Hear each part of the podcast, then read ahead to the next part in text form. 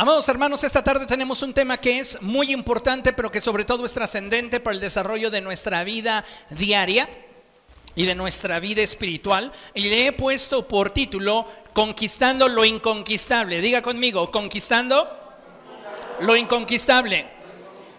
Sabe, todos en algún momento de la vida nos vamos a enfrentar a esa clase de obstáculos, a esa clase de situaciones que aparentemente no podemos conquistar.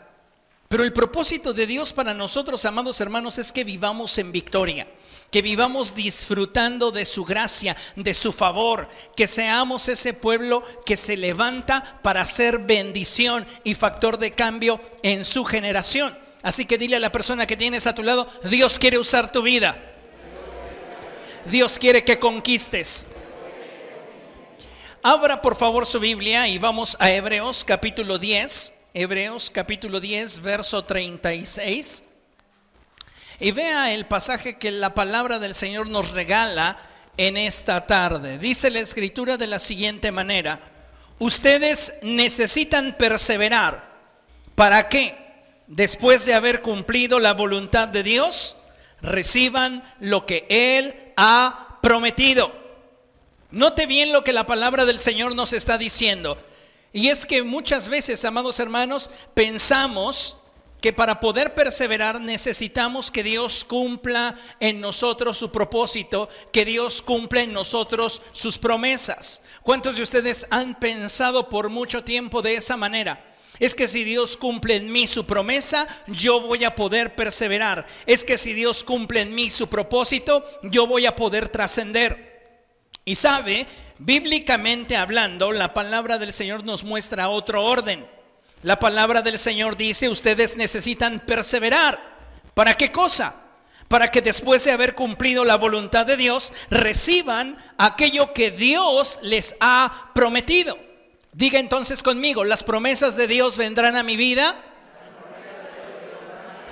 solo como resultado de mi perseverancia y de mi obediencia. Si yo no persevero, si yo no obedezco, no puedo esperar que las promesas de Dios se cumplan en mi vida. Yo necesito perseverar y obedecer para que las promesas del Señor se cumplan en mi vida. Amén. Ahora surge la pregunta, ¿a cuántos de ustedes les gustaría que las promesas de Dios dadas a su vida se cumplieran? Creo que todos podríamos decir amén. Deseo que las promesas de Dios se cumplan en mi vida. ¿Y qué es lo que yo necesito hacer? Ya lo dijimos. Obedecer y perseverar. Obedecer la voz de Dios. ¿Por qué es importante eso, amados hermanos? Déjeme decirle que hoy vivimos en un periodo de la historia en el que la vida en lo espiritual se ha convertido en una expresión difícil de transitar. No sé si usted se ha dado cuenta, pero hoy más que nunca para esta generación de creyentes les resulta muy difícil mantener un alto estándar de valores y principios. En otras palabras, para el cristiano del siglo XXI le está resultando muy difícil ser cristiano. ¿Por qué? Porque la maldad se ha ido incrementando. Y el problema no es que la maldad se incremente. El problema, como lo hemos dicho en otras ocasiones, es el lugar que le damos a la maldad en nuestro corazón. Podríamos estar rodeados de maldad, pero si no le diéramos lugar en nuestro corazón, nada acontecería. Nosotros seguiríamos avanzando. Pero el problema con la iglesia del siglo XXI es que ha sido seducida por el mundo y le ha dado cabida en su corazón a la maldad. Es algo así como lo que Dios expresó acerca del lucero en el libro del profeta Ezequiel. Perfecto fuiste desde el día de tu creación hasta que en ti tuvo cabida la maldad. Entonces, note que estamos viviendo tiempos difíciles y que lamentablemente vivir la vida cristiana hoy por hoy para muchos cristianos les resulta difícil. Les resulta difícil mantener un alto estándar de valores y principios. Les resulta difícil mantener una fe sincera y bíblica.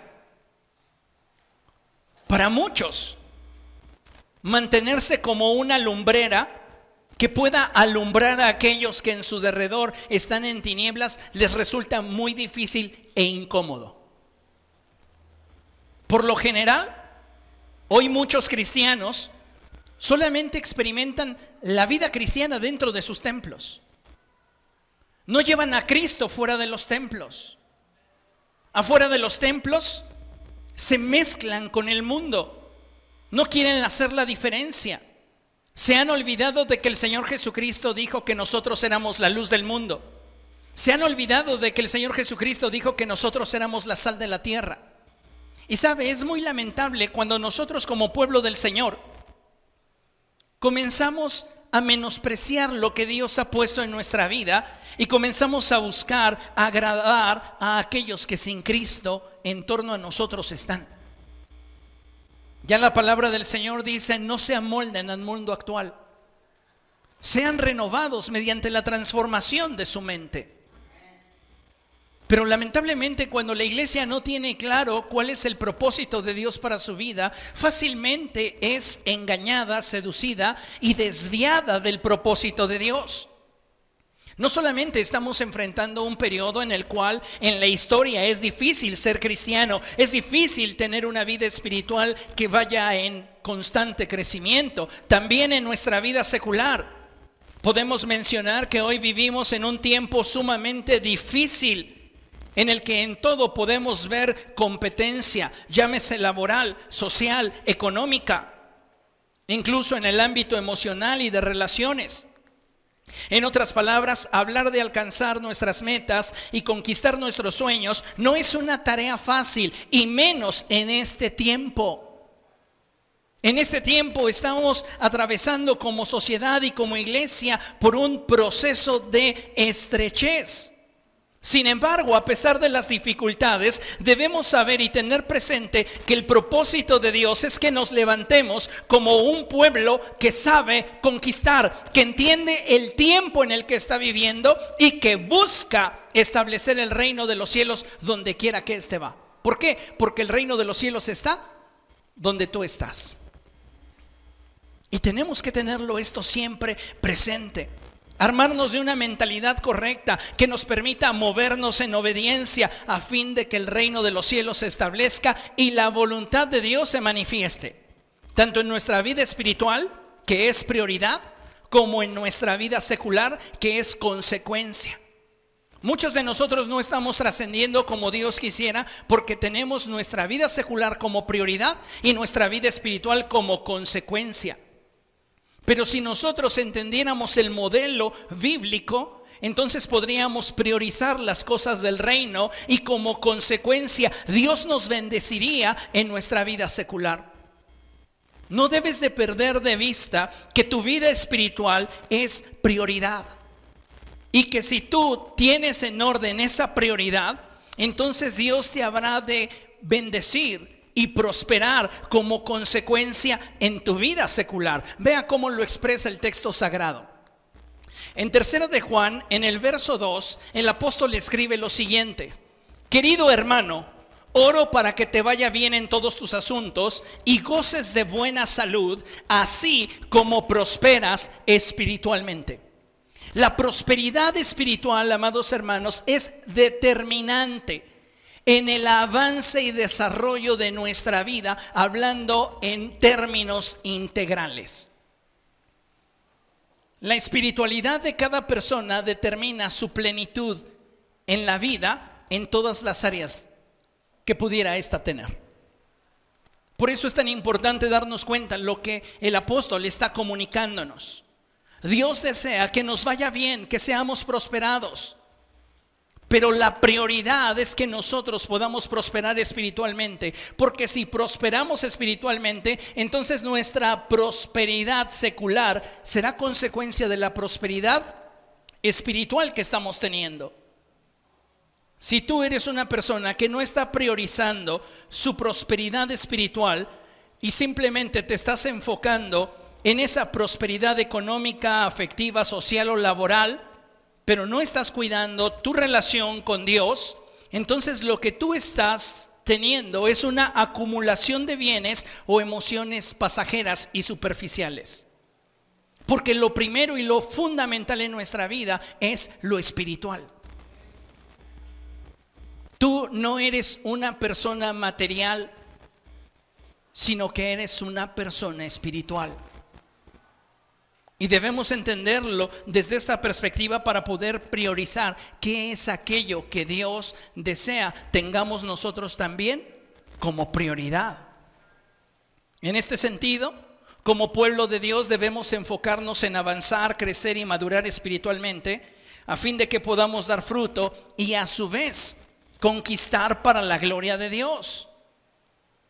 Muchos de nosotros estamos viviendo por debajo de la capacidad que Dios nos ha dado para poder experimentar su gloria, su poder y su obra en nuestra vida.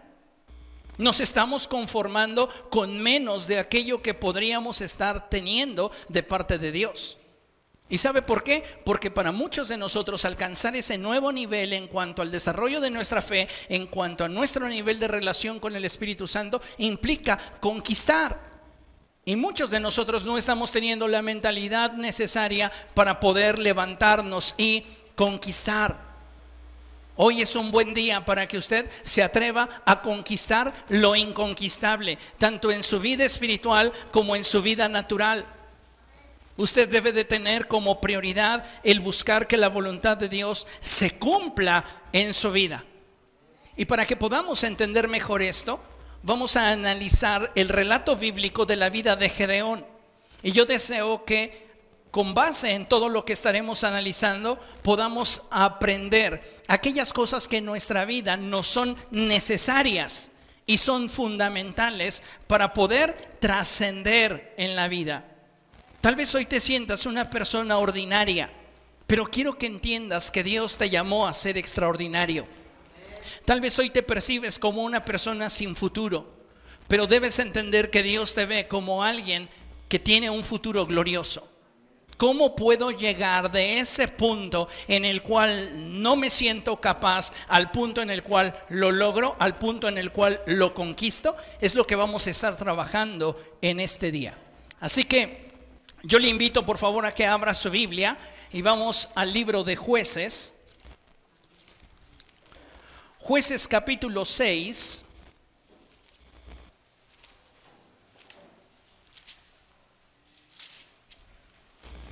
Y en esta porción de la escritura, amados hermanos, vamos a comenzar a ver la historia de Gedeón. Gedeón es uno de los jueces de Israel. Dios levanta a Gedeón con un propósito y de la misma manera Dios ha levantado tu vida con un propósito. El propósito es el que tú puedas conquistar lo que consideras inconquistable.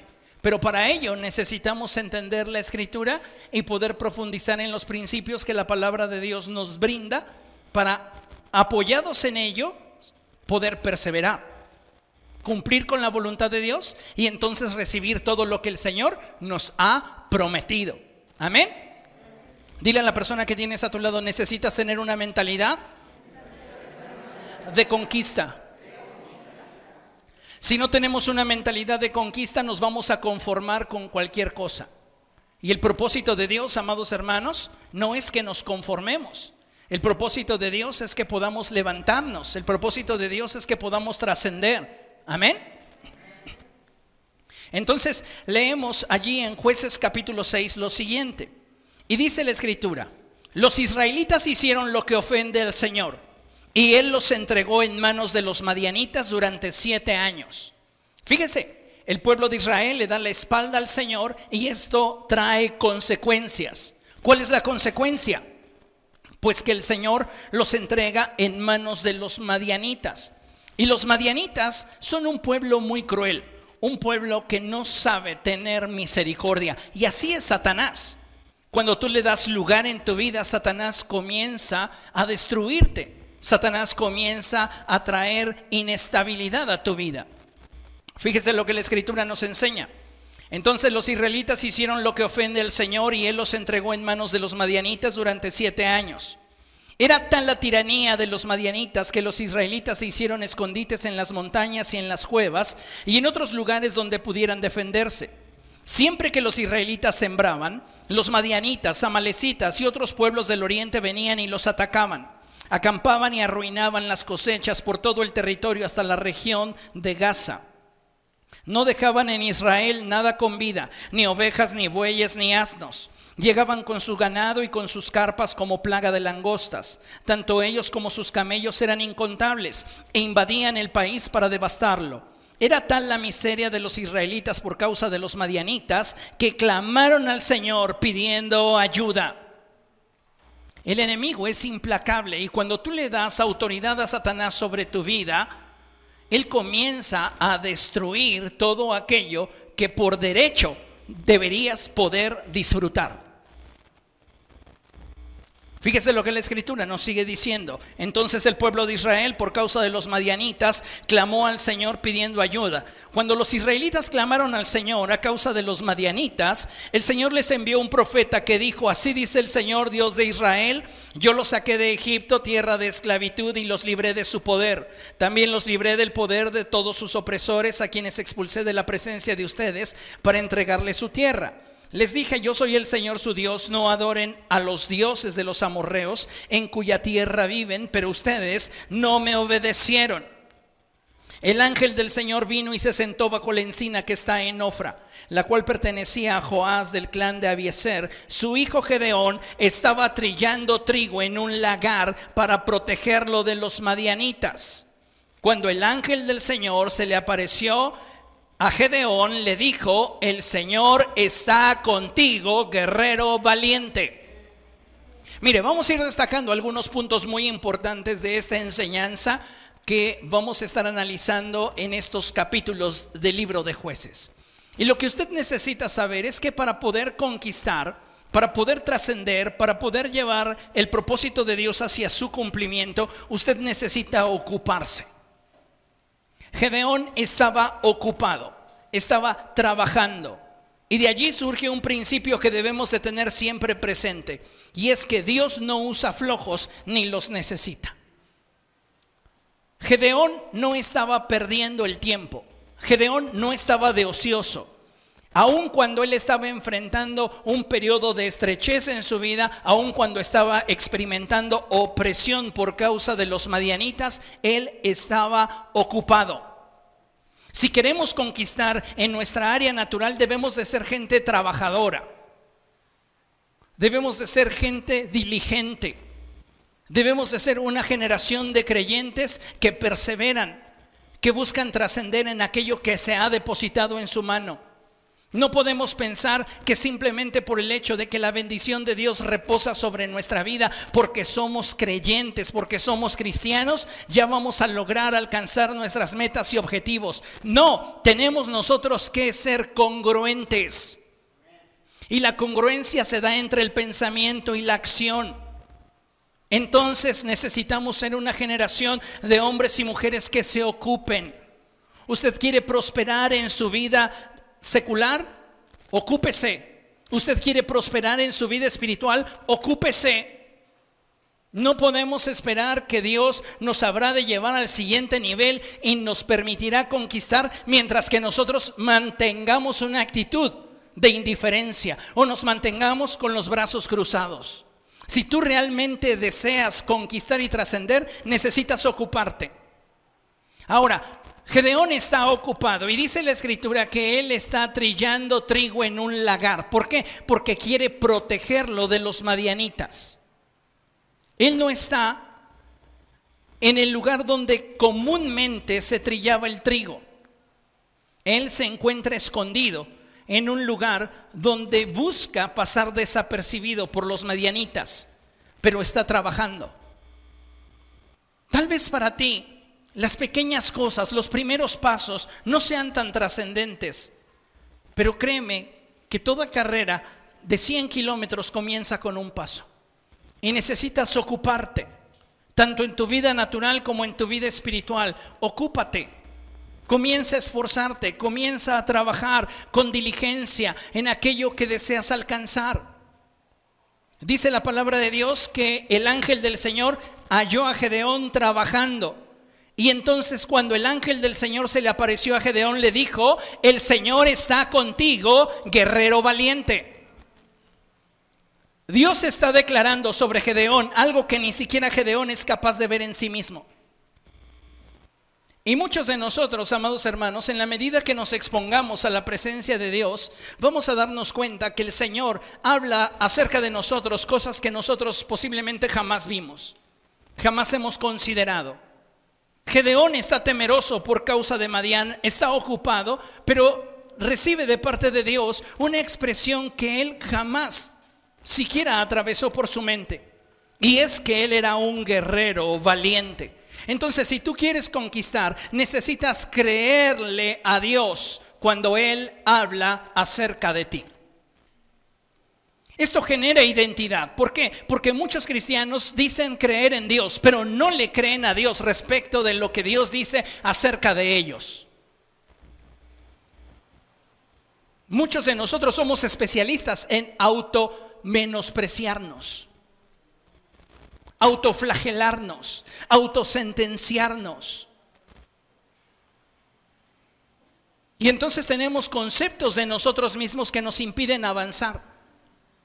¿Qué es lo que quería Dios al decirle a Gedeón, eres un guerrero valiente? Cambiar su identidad, la forma en la cual él se veía. Y sabes, es impresionante cuando Dios nos sale al encuentro y nos revela algo de nosotros que Él ve y que nosotros jamás siquiera imaginamos. Porque te puedo asegurar, y por el contexto de lo que vamos a leer, Gedeón no se percibe a sí mismo como un guerrero valiente. De hecho, Gedeón está frustrado. Gedeón se encuentra en un estado emocional que le impediría convertirse en un hombre de conquista. Y por esta razón es que Dios comienza a trabajar con su mente. No hay nada más poderoso, no hay una expresión más grande de amor que el trabajar en la mente de aquella persona que amas.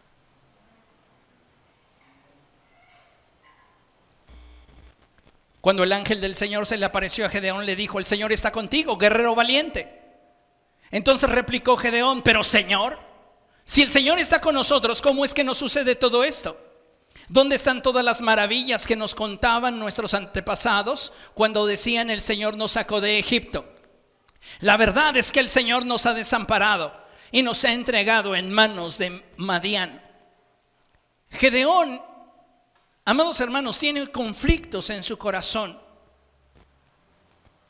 que le van a impedir poder conquistar, pero la voz del Señor tiene la intención de transformar su manera de verse y provocar en él una identidad que le permita ser un hombre que conquista. Vea lo que dice la escritura, continúa la palabra del Señor diciéndonos en el verso 14, entonces el Señor lo encaró y le dijo, ve con la fuerza que tienes y salvarás a Israel del poder de Madián, yo soy quien te envía. En esta expresión vemos al Señor darle una promesa a Gedeón. Algo que debemos de tener claro es que las promesas de Dios no se coleccionan.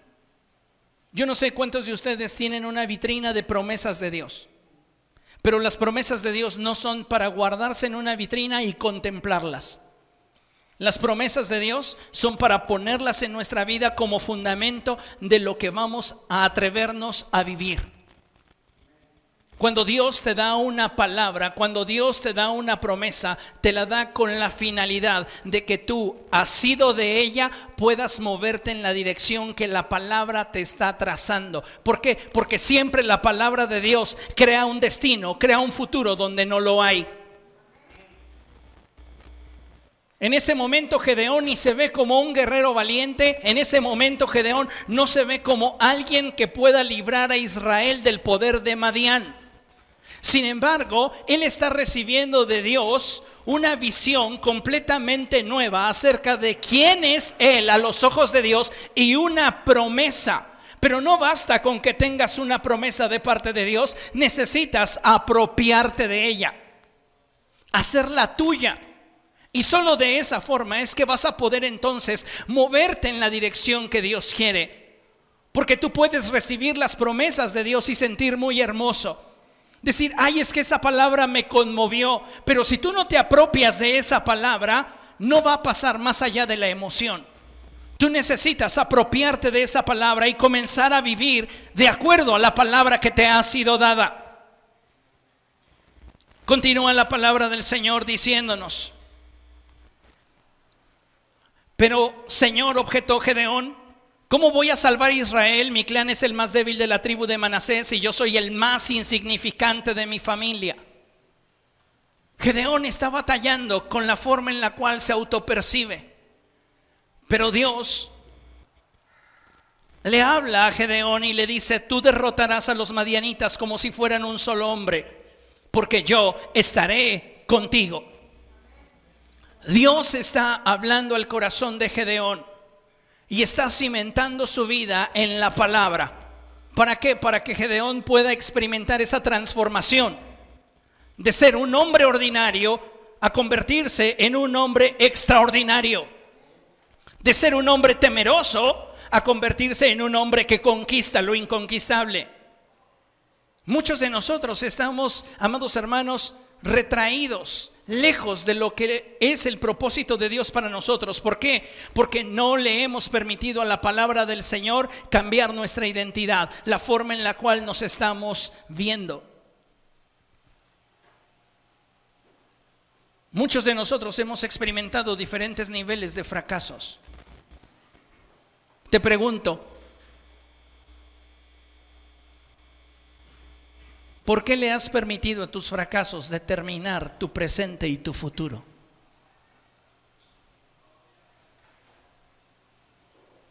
Todos hemos atravesado por fracasos. El problema es cómo muchos de nosotros permitimos que esas experiencias en la vida nos marquen y nos limiten Y por esa causa muchas personas hoy día, aun cuando asisten a la iglesia, aun cuando están dentro del templo, aun cuando están conviviendo con personas que como ellos tienen una fe en Cristo, no salen del hoyo porque se autoperciben como personas derrotadas. Pero lo que Dios desea es que tengamos una visión mucho más amplia acerca de nosotros mismos. No una visión que corresponda con nuestras experiencias, sino con lo que Dios dice acerca de nosotros. Podamos abrazar sus promesas y hacerlas nuestras. Para que entonces comience el proceso de transformación en nuestra vida. Gedeón ya tiene una promesa. Y es que él va a librar a Israel del poder de los madianitas. Y él podría estar muy emocionado, podría estar muy expectante, podría estar con una fe muy firme en lo que Dios le acaba de decir. Pero el siguiente paso, amados hermanos, tiene que ver con lo que Gedeón guarda. Si queremos ser una generación de conquista, tenemos que atrevernos a romper ataduras generacionales en nuestra vida. Y todos debemos estar conscientes de que arrastramos maldiciones de nuestros padres, de nuestros antepasados. Tal vez en nuestras generaciones atrás hubieron cadenas de alcoholismo, hubieron cadenas de inmoralidad, hubieron ataduras de deshonestidad, de falta de integridad. Tenemos que presentar delante de Dios nuestra vida y pedirle al Señor que Él rompa toda atadura generacional. Vea lo que la escritura nos enseña a partir del verso 25. Dios no solamente manda a Gedeón a conquistar, y a someter a Madián, lo lleva por un proceso de transformación en su vida, en su corazón, para que ese hombre que se siente nada, ese hombre que se siente insignificante, se convierta en el hombre que Dios ve. Y sabes, hay cosas de parte de Dios esperando por esa persona que hoy no alcanzas a visualizar. La palabra de Dios nos enseña que la creación misma aguarda la manifestación de los hijos de Dios. Somos hijos de Dios, ya estamos comprados y lavados por la sangre de Cristo, pero los cambios no se dan. ¿Por qué? Porque no estamos trabajando en nosotros. No le estamos permitiendo a Dios que Él haga la transformación, que nos libere de esas ataduras generacionales que pudieran estar impidiéndonos avanzar. Hace algunos años les enseñé a hacer un mapeo generacional. Y es muy sencillo, en una hoja de papel comience a anotar desde sus bisabuelos, su bisabuelo paterno, su bisabuelo materno, y de ahí comience a desarrollar todo el árbol hasta usted, sus hermanos. Y después comience a anotar todas aquellas raíces de iniquidad o pecado de las cuales usted tiene conocimiento. Note cómo eso se ha ido convirtiendo en una herencia generacional.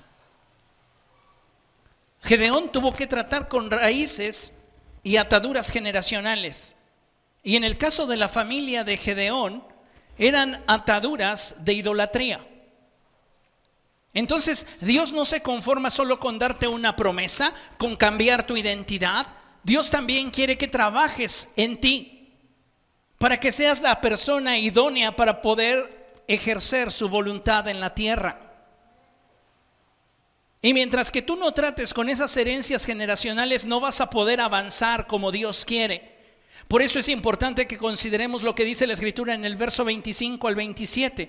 Y dice la escritura, aquella misma noche el Señor le dijo, toma un toro del rebaño de tu padre, el segundo, el que tiene siete años, derriba el altar que tu padre ha dedicado a Baal y el poste con la imagen de la diosa Aserá que está junto a él. Dios tiene que confrontar a Gedeón con la idolatría que hay dentro de su casa. Y sabe, mire, dentro de la iglesia todos nos vemos santos, todos nos vemos espirituales. Pero cuántas cosas en nuestro núcleo familiar sabemos que no están bien delante de Dios y seguimos tolerándolo. Por eso no podemos convertirnos en una generación de hombres y mujeres que conquistan. Porque tenemos ataduras generacionales. Dios confronta a Gedeón y le dice, tienes ataduras generacionales, así como estás, no me sirves, aunque tengas una promesa de parte mía. Necesitas trabajar con aquellas cosas que dentro de ti te están atando. Y dice la escritura que el Señor le ordenó que derribara el altar que su padre había dedicado a Baal y el poste con la imagen de la diosa Aserá que está junto a él. Luego sobre la cima de este lugar de refugio construye un altar apropiado para el Señor tu Dios. Toma entonces la leña del poste de acera que cortaste y ofrece el segundo toro como un holocausto. Fíjese lo que dice la escritura. Gedeón llevó a, Dios de a diez de sus siervos e hizo lo que el Señor le había ordenado. Solo cuando tú te atreves a obedecer a Dios cosechas bendición porque el fruto de la obediencia siempre es bendición. ¿Comprende lo que le estoy diciendo? La escritura añade que en lugar de hacerlo de día, lo hizo de noche, pues tenía miedo de su familia y de los hombres de la ciudad. La escritura enfatiza algo que estaba cambiando en el corazón de Gedeón, pero que tuvo que reprimirlo para poder obedecer a Dios. Y sabes, no siempre obedecer a Dios va a ser fácil, no siempre va a ser cómodo, pero siempre será lo mejor. Gedeón comienza entonces un proceso de transformación en su interior. Dios sale a su encuentro porque es alguien que se está tomando en serio la vida. Dios cambia su identidad al hablarle acerca de aquello que él ve en Gedeón y que Gedeón ni siquiera es capaz de percibir. Le da promesas y Gedeón las abraza y las hace suyas. Y entonces Dios comienza a tratar con él, diciéndole es necesario que rompas esas ataduras generacionales que te pueden estar impidiendo avanzar. Y lo siguiente, que es sumamente importante, necesitas desarrollar una relación con el Espíritu Santo y buscar ser lleno con su poder. No basta con que nosotros busquemos la libertad y romper con ataduras generacionales si no estamos llenándonos más del poder del Espíritu Santo. Tú necesitas buscar más de la presencia del Espíritu de Dios. Tú necesitas exponerte al Espíritu Santo para que no solamente Él te haga libre, sino también perfeccione su obra en ti. Y esto, amados hermanos, necesitamos tenerlo presente. Miren lo que dice la Escritura en el verso 34. Entonces Gedeón, poseído por el Espíritu del Señor, tocó la trompeta y todos los del clan de Abieser fueron convocados a seguirlo. ¿Cuál es la condición espiritual que en este momento tiene Gedeón? Él está poseído por el Espíritu del Señor. Me encanta la expresión poseído. ¿Por qué? Porque en esta expresión la palabra del Señor nos muestra que Él le ha cedido el control absoluto al Espíritu del Señor. ¿Ha escuchado usted de personas poseídas por demonios? Bueno, no todas las personas están poseídas en realidad. Algunas personas están siendo oprimidas, otras están siendo influenciadas y otras, en el término más triste, en el grado más triste y más lamentable, están poseídas. Tres diferentes niveles de interacción que los demonios tienen con las personas. Opresión, influencia y posesión. Cada uno de esos nos habla de un rango de dominio. En el caso de Gedeón, él está poseído por el Espíritu del Señor. Es decir, Gedeón es un hombre que le ha cedido completamente el control de su vida al Espíritu de Dios. No podemos hacer la obra del reino de Dios si nosotros no somos personas que están participando de la naturaleza del Espíritu Santo y estamos siendo llenos del poder de Dios. ¿Por qué? Porque la Escritura dice que no es con ejército ni con fuerza, sino con el Espíritu del Señor. ¿Comprende? Usted necesita ser lleno del Espíritu Santo. Dígale a la persona que tiene a su lado, tú necesitas ser lleno del Espíritu Santo. Y no le des la vuelta, iglesia. Necesitas ser lleno del Espíritu Santo. Si no has sido bautizado por el Espíritu Santo, este tiene que ser tu desafío para los próximos cuatro meses. Antes de que termine el año, tú tienes que tener un encuentro poderoso con el Espíritu Santo. Tú tienes que comenzar a manifestar los dones del Espíritu Santo. ¿Qué dones hay en ti? Tú que ya has sido bautizado en el Espíritu Santo, ¿qué tan desarrollados están? Porque muchos de nosotros hacemos lo mismo con los dones espirituales que con las promesas. Los guardamos en la vitrina para contemplarlos. No los ejercitamos, no los desarrollamos, no los incrementamos. Y sabes, de nada te sirve un don debilitado en tu vida. El apóstol Pablo se atreve a decir, yo hablo lenguas más que todos ustedes, no por presunción, sino para enseñarles un principio, y el principio es el del desarrollo del don. Tú puedes desarrollar los dones que Dios ha depositado en tu vida, como a través de ejercitarlos, practicarlos. Pero si solo recibimos el don y lo escondemos, ese, ese don se va a atrofiar, no vamos a poder trascender en nuestra vida espiritual ni utilizarlo para edificación del cuerpo de Cristo porque de entrada nosotros lo estamos menospreciando. Gedeón está poseído por el Espíritu del Señor. Hay una unción de poder sobre su vida. Tan es así que cuando él toca la trompeta, los clanes de Israel comienzan a acercarse a él. Y fíjese, el verso siguiente, el verso 35, dice algo bien interesante. Entonces Gedeón envió mensaje a toda la tribu de Manasés, convocándolos para que lo siguieran. Y además los envió a hacer Zabulón y Neftalí, de modo que también estos se le unieron. Gedeón está experimentando una metamorfosis, una transformación en su vida y está siendo cambiado de un hombre que se siente pequeño, insignificante, incapaz de conquistar en un hombre que dice, yo las puedo todas.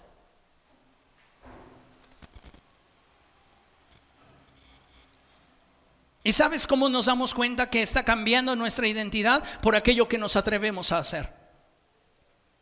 Si tú dices tener promesas de Dios, si tú dices haberlas hecho tuyas, si tú has estado tratando con áreas íntimas en tu vida que necesitan ser transformadas y estás desarrollando una relación con el Espíritu Santo y estás buscando ser lleno de Él, pero no te atreves a dar pasos de fe, te vas a quedar estancado en la búsqueda de Dios.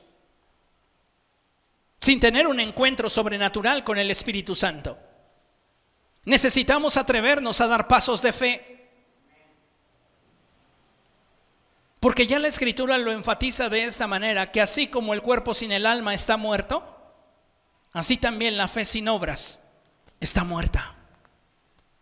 Y para mi vida espiritual y mi vida secular, yo necesito atreverme a dar pasos de fe que tengan como fundamento las promesas que Dios me ha dado y que tengan como dirección aquello que el Espíritu Santo me está mostrando. Y que todo esto se desarrolle con base en la identidad que Dios me ha dado. Qué importante, amados hermanos, es que nosotros nos atrevamos a dar pasos de fe. Tanto en nuestra vida natural como en nuestra vida espiritual necesitamos convertirnos en una generación de hombres y mujeres que se atreven a conquistar lo inconquistable. Necesitamos avanzar. Y vea, ¿qué más necesita? Bueno, el proceso en la vida de Gedeón no concluye con eso. Dios continúa trabajando en él. Y lo que necesitamos entender es que después de que Gedeón ha sido lleno del Espíritu Santo y ahora está convocando a las tribus de Israel, es decir, está dando pasos de fe, él necesita comenzar a afinar la obra de Dios en su vida. Y esto es muy interesante, cómo comenzamos a afinar la obra de Dios en nosotros. Y lo primero que necesitas tener presente es que vas a tener que deshacerte de lo innecesario.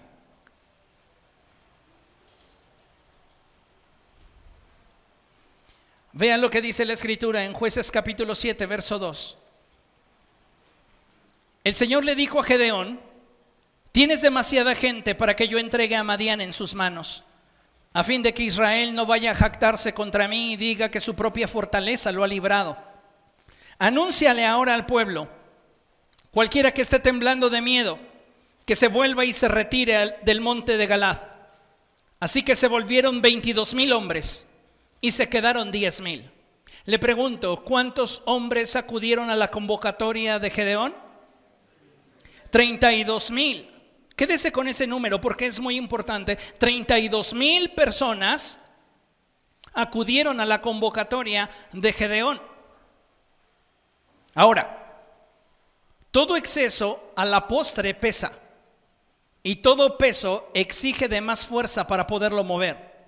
Un peso innecesario frena y debilita.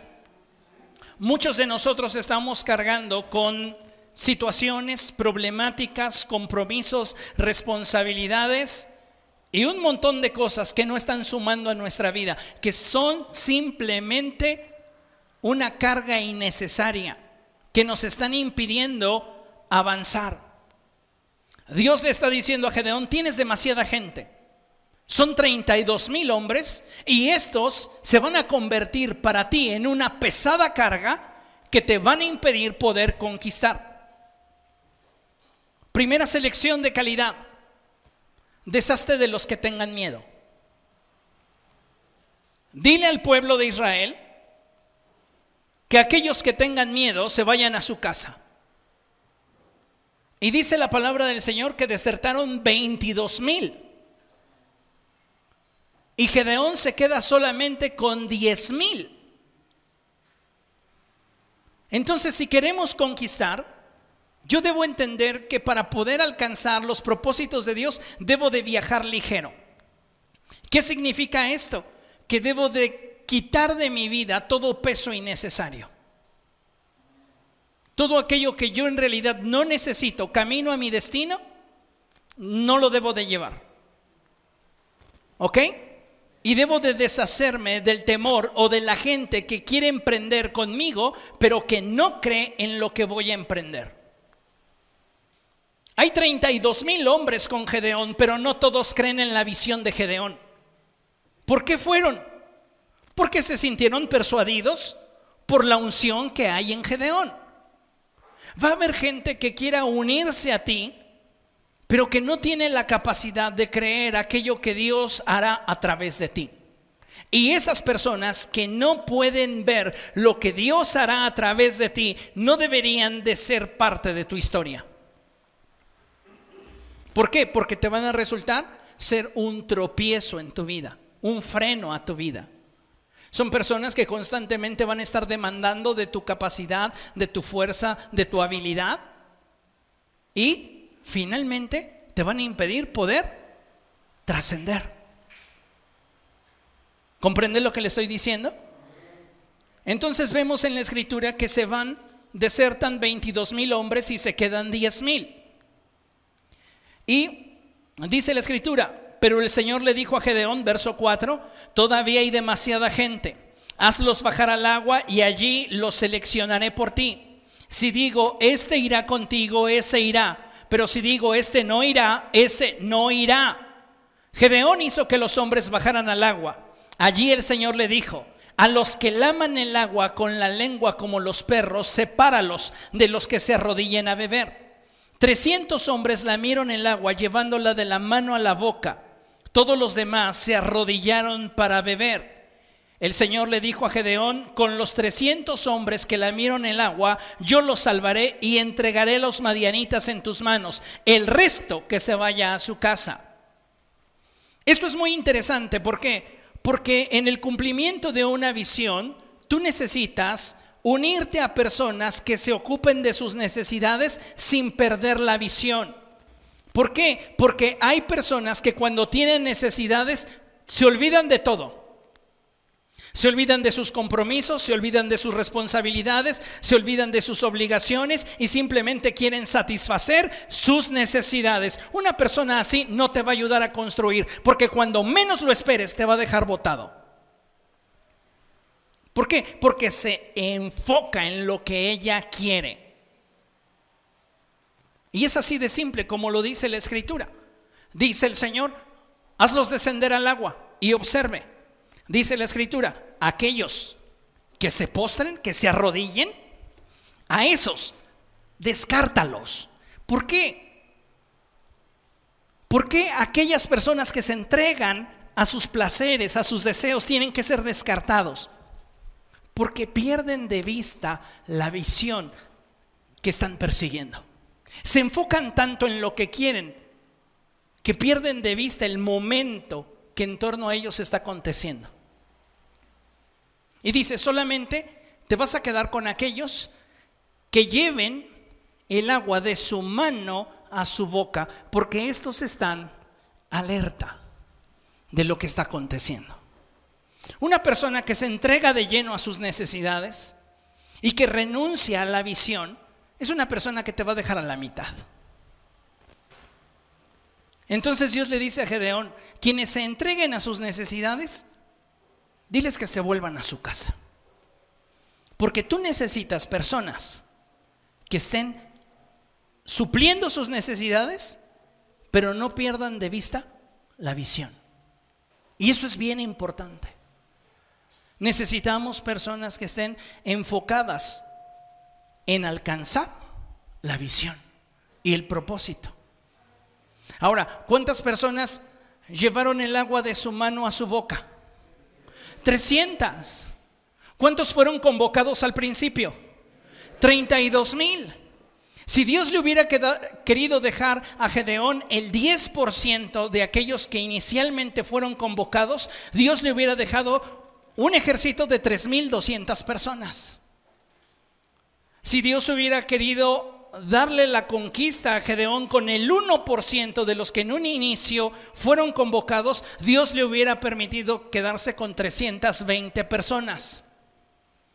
Pero menos del 1% fue lo que Dios necesitó para darle la victoria a Gedeón.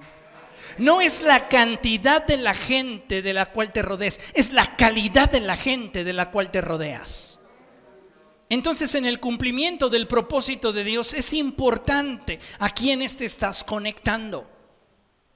Y todo esto lo estamos viendo dentro del proceso de la vida de Gedeón. Porque ya Gedeón ha trabajado en sí mismo y ahora necesita Gedeón comenzar a establecer vínculos que le permitan alcanzar el propósito de Dios. Dice la palabra del Señor. Entonces el Señor le dijo a Gedeón, con los 300 hombres que lamieron el agua, yo los salvaré y entregaré a los madianitas en tus manos. El resto, que se vaya a su casa. 300 hombres que representan menos del 1% de lo que en un principio Gedeón convocó. ¿Por qué? Porque no es con la capacidad del hombre, es con la capacidad de Dios.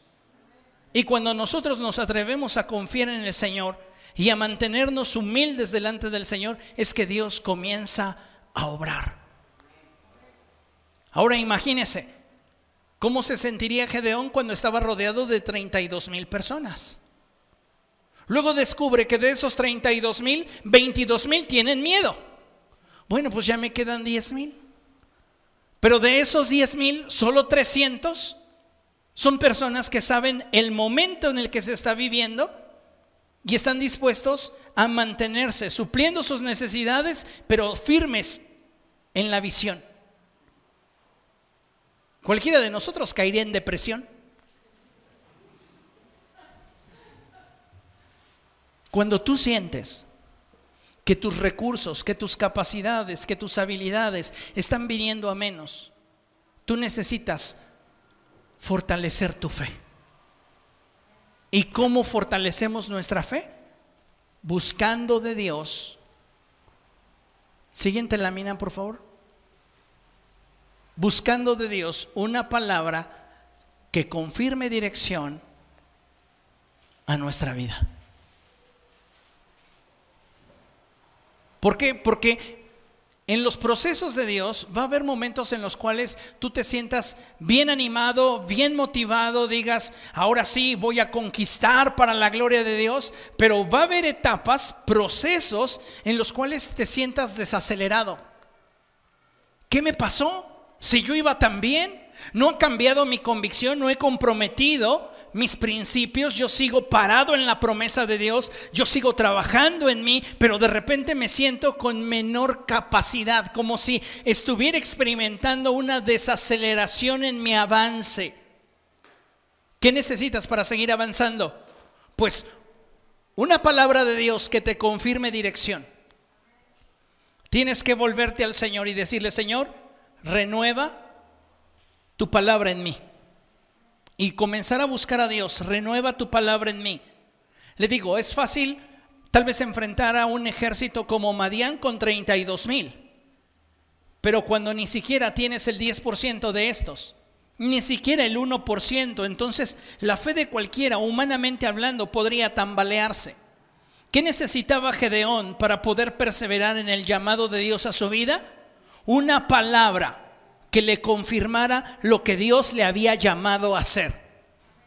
Cuando tú estés atravesando por un valle de sombra y de muerte, cuando tú estés atravesando por un proceso que te impide ver con claridad aquello que Dios te llamó a hacer, pide de Dios una palabra que te confirme lo que Él te llamó a hacer. ¿Para qué? Para que no tengas dudas para que sin importar lo que en torno a ti esté aconteciendo, tú te mantengas firme en la convicción de aquello que Dios te llamó a hacer. No solo porque tienes una palabra, sino porque también Dios ya te lo confirmó. Y si Dios ya te lo confirmó, créeme que ni el diablo ni el infierno pueden detener la obra que Dios hará contigo.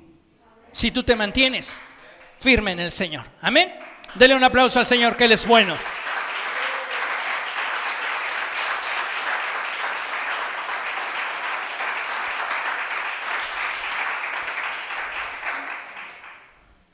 Dice la palabra del Señor a partir del verso 9.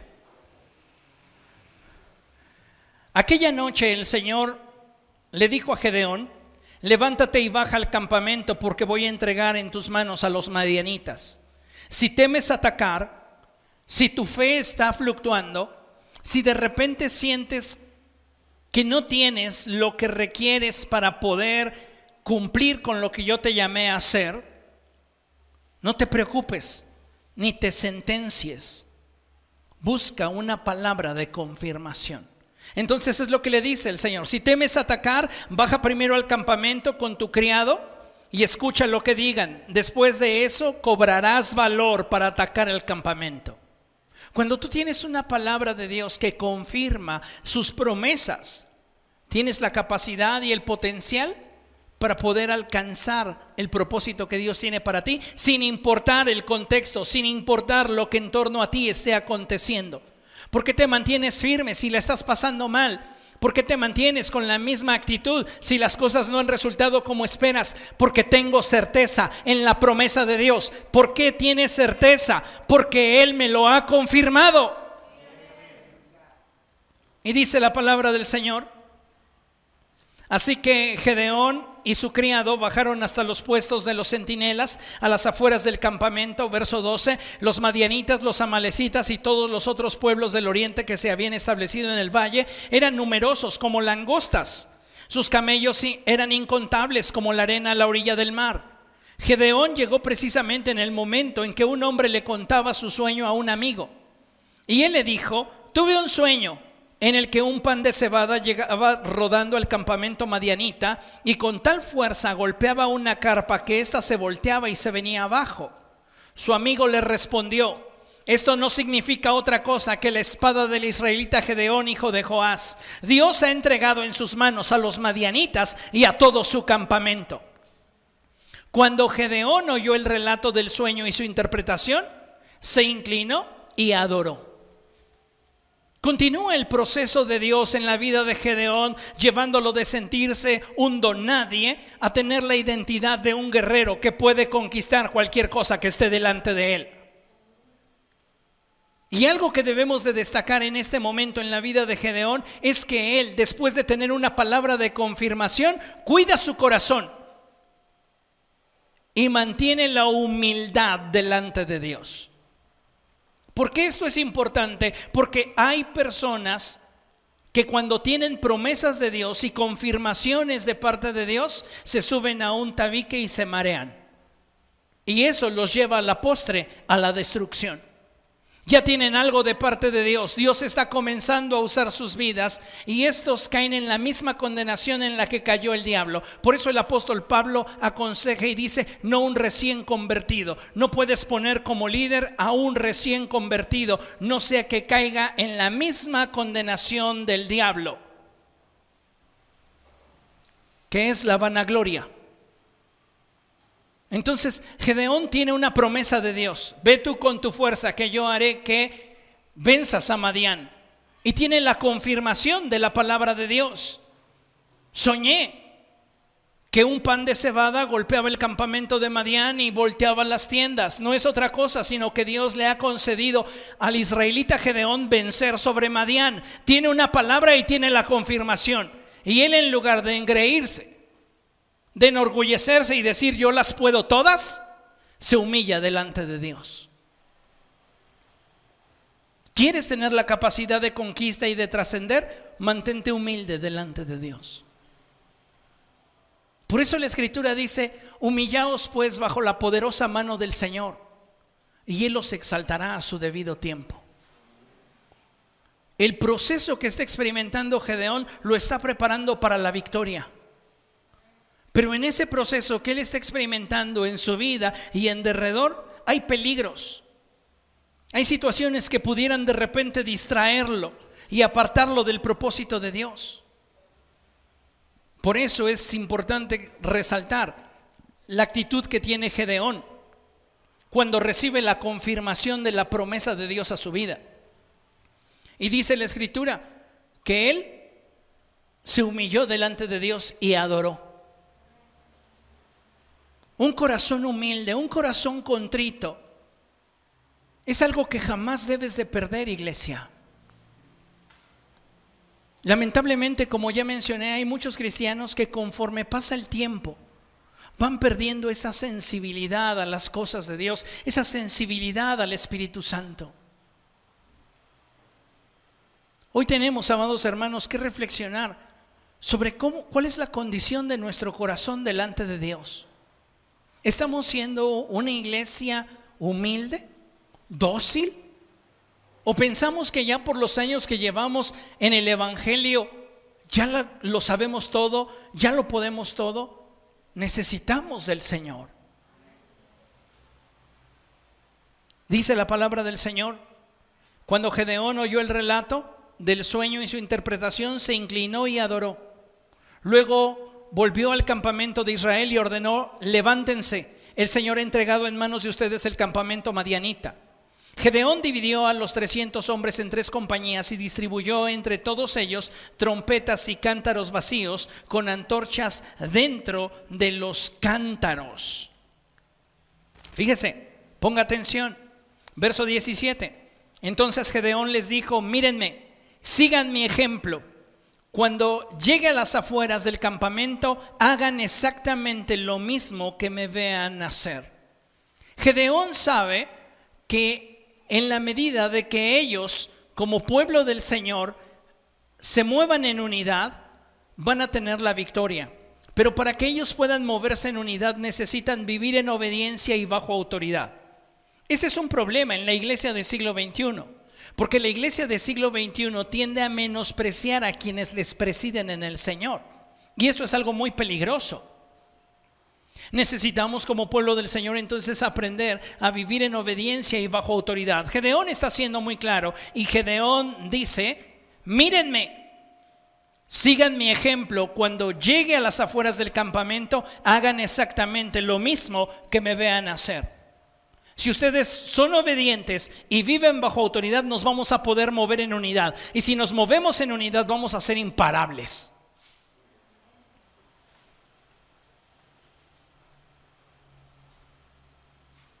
En los versos siguientes continúa la palabra del Señor diciendo, cuando yo y todos los que estén conmigo toquemos nuestras trompetas, ustedes también toquen las suyas alrededor del campamento y digan, por el Señor y por Gedeón. Gedeón y los cien hombres que iban con él llegaron a las afueras del campamento durante el cambio de guardia. Cuando estaba por comenzar el relevo de medianoche, tocaron las trompetas y estrellaron contra el suelo los cántaros que llevaban en sus manos. Esto es muy interesante. Recuerde que en el verso 16 dice la escritura que Gedeón les dio trompetas y cántaros vacíos. ¿Qué había dentro de los cántaros? Antorchas.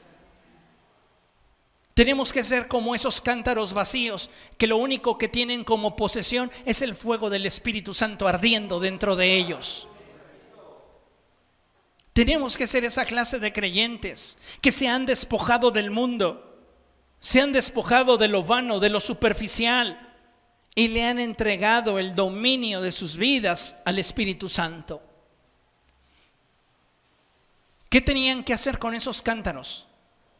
Estrellarlos en el suelo. ¿Para qué? Para que se manifestara la luz que había, que estaba siendo contenida por la naturaleza del cántaro. Déjeme mostrarlo de esa manera. El cántaro representa su vida. Y mientras que usted esté buscando de Dios, habrá un fuego en su interior.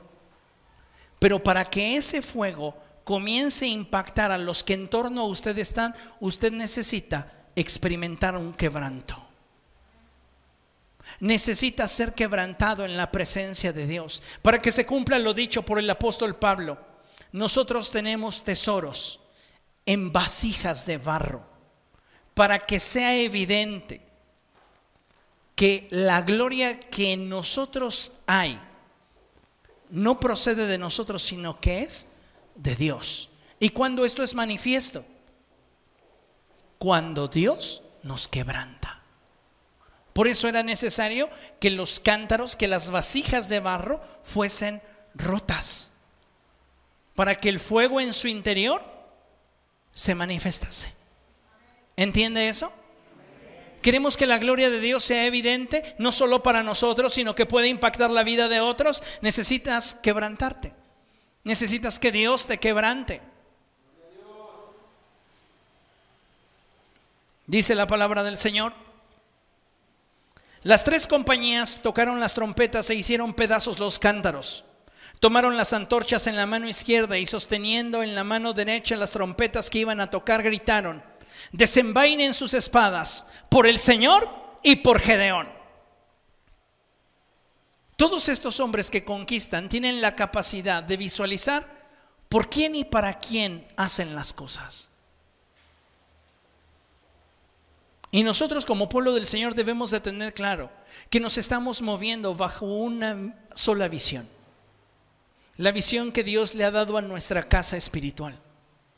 El propósito que Dios ha depositado sobre la vida de aquella persona que nos preside en el Señor y que nos está dirigiendo en pos de esa visión. ¿Qué hubiera pasado si cada uno de ellos hubiese roto su cántaro y tocado su trompeta cuando se le hubiese ocurrido? no hubieran tenido el impacto que Dios desearía que, tuvieran. Pero como se movieron en unidad, supieron vivir en obediencia y bajo autoridad, experimentaron un quebrantamiento que comenzó a manifestar entre sus enemigos confusión, pero entre ellos mismos victoria. Cuando hay unidad nos volvemos asertivos, porque nos movemos como un solo hombre. Y eso es algo, amados hermanos, que Dios quiere que se manifieste al interior de su pueblo. ¿Para qué? Para que podamos trascender tanto en nuestra vida espiritual como en nuestra vida material. Cada uno de esos elementos nos pueden ayudar para poder concretar nuestros planes, nuestros proyectos, aquello que nosotros nos estamos trazando, tanto en nuestra vida espiritual como en nuestra vida natural. Considere esto. Ser ordinario es fácil y muy cómodo. Gedeón pudo haberse pasado el resto de su vida escondiéndose de los madianitas, pero escuchó que Dios tenía un propósito para él y decidió dejar de ser un hombre ordinario, renunciar a su comodidad para convertirse en una persona extraordinaria que pudiera conquistar para la gloria de Dios. Entonces, de acuerdo a lo que tenemos proyectado en la pantalla, ser ordinario es fácil y muy cómodo. Ser extraordinario implica estar dispuesto a hacer la voluntad de Dios y pagar el precio para que Él nos convierta en personas que se atreven a conquistar lo inconquistable. Esa es la clase de creyentes que necesitamos ser. Esa es la clase de cristianos que necesitamos atrevernos a ser. No cristianos que simplemente se conforman con practicar una religión tenemos que ser personas que se atreven a brillar, personas que se atreven a marcar la pauta y hacer la diferencia en el lugar donde se desempeñan, donde se desarrollan. Tú has sido llamado para conquistar, para manifestar la gloria de Dios donde quiera que vas, donde quiera que estás.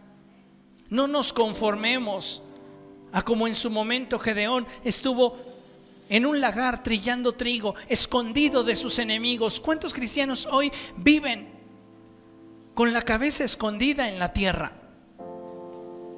¿Cuántos cristianos hoy no están brillando, no están conquistando para la gloria de Dios? Se están conformando con vivir muy por debajo del nivel que Dios desearía para sus vidas. ¿Qué necesitan? Un cambio en su identidad, una promesa de Dios, una relación con el Espíritu Santo, ser llenos del poder de Dios, atreverse a dar pasos de fe. Renunciar a aquellas cosas que pudieran estarles deteniendo o convirtiéndose en un lastre para su avance espiritual. Tener la determinación para trabajar en el círculo externo a nosotros. Descartando personas que lejos de sumar a nuestra vida están restando. Afinar nuestra visión para poder tener claro qué es aquello a lo cual Dios nos llamó a hacer y mantener un corazón humilde, un corazón constantemente rendido a la presencia de Dios. Y eso, amados hermanos, traerá bendición a nuestra vida. Concluimos con este pasaje de la Escritura que es Joel capítulo 3, versos 9 y 10. Lo leemos en la nueva traducción viviente. Y dice la palabra del Señor, digan a las naciones de todas partes, prepárense para la guerra Llamen a sus mejores hombres de guerra, que todos sus combatientes avancen para el ataque, forjen las rejas de arado y conviértanlas en espadas, y sus herramientas para podar en lanzas. Entrenen aún a los más débiles para que sean guerreros. Otras traducciones dicen un verso que es muy conocido por muchos, y dice, diga el débil, fuerte soy. Pero me gustó más esta traducción en la cual tiene que ver con un entrenamiento que implica un proceso de transformación. Tú no puedes dejar de ser una persona débil, una persona que se considera poca cosa, simplemente porque comiences a cambiar tu manera de pensar. En la vida de Gedeón vemos todo un proceso que lo llevó de ser un nadie a ser un hombre que conquista lo inconquistable. Y ese es el proceso al cual Dios nos invita a transitar. Puedes convertirte en una persona que marque su generación. Si te atreves a salir de tu área de confort, si te atreves a establecer una relación con el Espíritu Santo y a pararte sobre sus promesas, si te atreves a tratar con aquellas áreas de tu vida que necesitan un cambio y a depender de Dios para tener la victoria, entonces te puedes convertir en una persona que a través del proceso dejas de ser débil para convertirte en un guerrero. Y entonces puedas conquistar lo inconquistable. Amén. Póngase de pie y vamos a dar gracias a Dios. Atrévase a conquistar. Dependa de Dios. Déjese guiar por el Espíritu Santo. Y usted verá cómo el Señor lo lleva paso a paso en ese proceso para que usted pueda conquistar para la gloria de Dios. Amén. Oremos.